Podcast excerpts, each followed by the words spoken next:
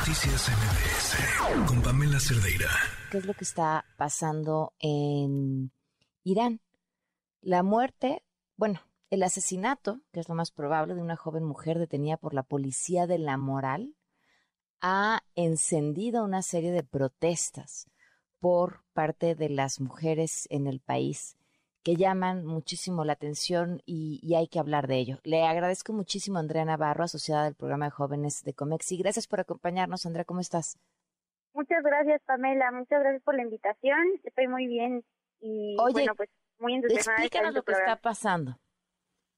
Claro, mira, eh, para reflexionar sobre el caso de Masa Amini, esta mujer que bien comentabas y, y muy acertadamente que fue una mujer asesinada, porque no hay otra manera de decirlo, por parte de la policía moral, o bien conocida también por las mujeres iraníes como policía asesina, es realmente una situación súper, muy...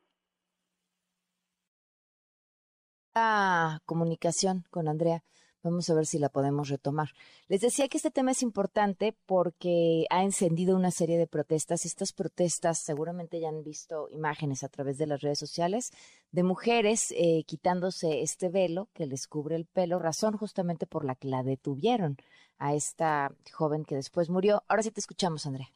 Sí, muchas gracias, Amelia. Es correcto. Justamente, eh, Masa Amini eh, muere en un contexto de alta violencia y opresión a los derechos fundamentales de las mujeres iraníes, que no tiene un antecedente de corto plazo, sino que esto ya se ha venido forjando desde 1979, cuando el régimen islámico regresa a Irán a manos del Ayatollah Khomeini, predecesor del actual Ayatollah Khamenei, que justamente hace toda una serie de reglas y estructuras muy, muy estrictas, eh, más allá de, de tener este control sobre la sociedad islámica que en ese momento se reivindicaba, pues sumamente opresoras y discriminatorias hacia las mujeres iraníes, sobre todo bajo pretexto de eh, protegerlas eh, de supuestamente algún tipo de violencia que pudiera ocurrir en contra de ellas. Pero pero realmente, o sea, la muerte de Masa Amini representa la gota que derramó el vaso en una serie de, de opresiones, de violencias y sobre todo en una sociedad que, que ha estado frustrada y con una gran furia desde hace décadas. Claro, ahora, eh, ¿qué, ¿qué ha pasado? ¿Cuáles han sido las reacciones del gobierno a estas protestas? Esta reflexión, eh, Pamela, porque Finalmente, eh, el gobierno iraní hace todo como cualquier gobierno o machista eh, teocrático, donde la estructura patriarcal está muy, muy arraigada y donde no se reconoce ni el más mínimo esfuerzo de la reivindicación de, las mujeres, pues justamente es esta fase de, desacreditación del movimiento que se está forjando por parte de estas mujeres que se han quitado el hijab, que lo han incendiado incluso en, en forma de, desafío al control de este gobierno eh, iraní que más allá de, de velar por sus derechos, pues realmente las está, las está oprimiendo, ¿no? Entonces, el, la reacción del gobierno ha sido muy clara. Eh, tomaron justamente un pretexto muy, a mi punto de, vista, muy absurdo, pero que tiene un trasfondo incluso político e histórico, eh, donde esta joven que fallece, Masamini, eh, tiene origen kurdo. Entonces, sabemos que en Irán, pues, el conflicto con la región del grupo étnico kurdo ha sido históricamente conocido, hasta la fecha no ha sido resuelto, entonces están tratando de virar este problema de las protestas de las mujeres hacia el contexto de, pequeños grupos separatistas kurdos y de otras mm. personas de la oposición al gobierno de, la Ayatollah para justificar que esto esté pasando y no tanto eh, han, han aceptado que esto tiene que ver más allá de, de un trasfondo político o de un conflicto histórico, sino de esta respuesta que ha tenido una nueva generación de mujeres que se está dando cuenta que este no es el camino que ellos quieren, que no es el camino que ellas buscan para que este tipo, incluso desde la vestimenta, este tipo de reacciones por parte del gobierno, a través de esta policía moral, pues las esté oprimiendo de nuevo. ¿Cuáles son las eh, características de esta policía moral? ¿Qué es lo que revisa y qué es lo que, lo que tiene penado? la policía moral eh, o la policía de moralidad, como así le, instauraron en 1979-1980, eh, se, se, trataba de una unidad que hiciera cumplir el código de vestimenta estricto que debían tener estas mujeres eh, bajo el nuevo régimen islámico iraní. Entonces, es a través de esta policía que ellos debían velar porque las mujeres portaran el velo como, como es debido, el hijab, eh, que la vestimenta fuera holgada, que no eh, hubiera ajustada ni ningún otro signo de, de vaya la sexualidad o por así decirlo una evidencia clara del sexo de la de la mujer. Eh, y esa es su tarea principal evidentemente esta policía de la moral es como hablar aquí en México a lo mejor de, ciertos lineamientos morales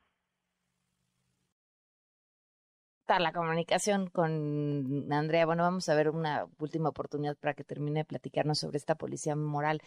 A mí me, parece brutal que en estos tiempos estemos platicando de esto y que, y que esto esté pasando no solamente en Irán, en distintos lugares del mundo, eh, que los derechos de las mujeres, a ver, ella dice, donde los derechos de las mujeres son cuestionados y tratan de desviarse por asuntos políticos, aquí lo vivimos, ¿qué? Todas las mañanas.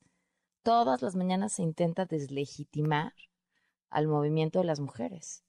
Todas las mañanas.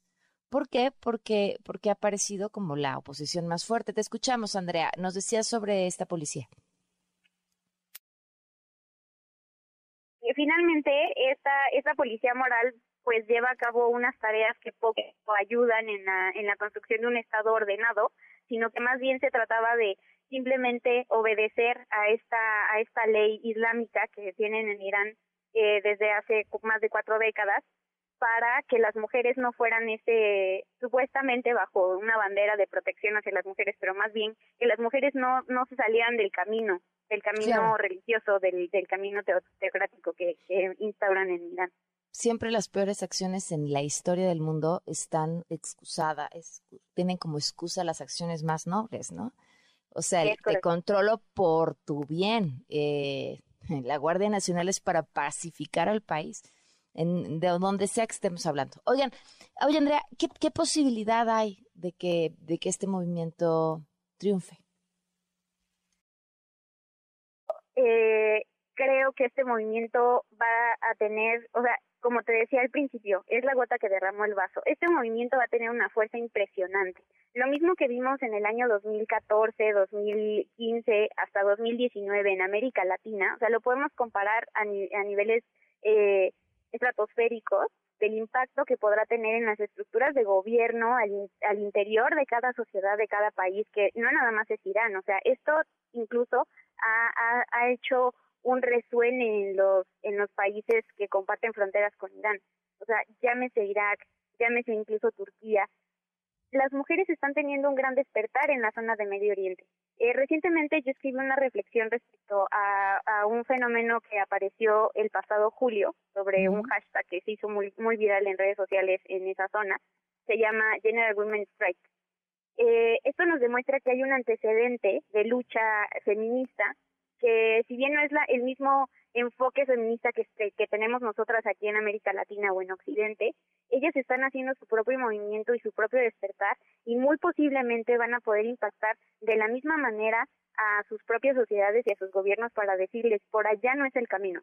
Estamos tratando de decirles que nuestros derechos fundamentales tienen que ser respetados y esto inicia desde nuestra propia decisión de portar o no un velo se nos ha impuesto, porque más allá de obedecer a ciertos criterios religiosos, hasta donde nosotras tenemos el concepto y, y, sabemos y vivimos y experimentamos todo como mujeres, pues es que nuestras libertades se coartan desde el momento en que te obligan a aportar algo que tú por defecto no tienes que usar, solamente para, eh, como tú bien lo mencionabas, un pretexto absurdo de decirte, eh, es que es por tu bien, por tu bien ante quién, ante la sociedad machista, que realmente ella es la que me está agrediendo, ¿por qué no mejor saneamos ese problema que viene de fuera y no tanto es algo que nosotras estemos buscando?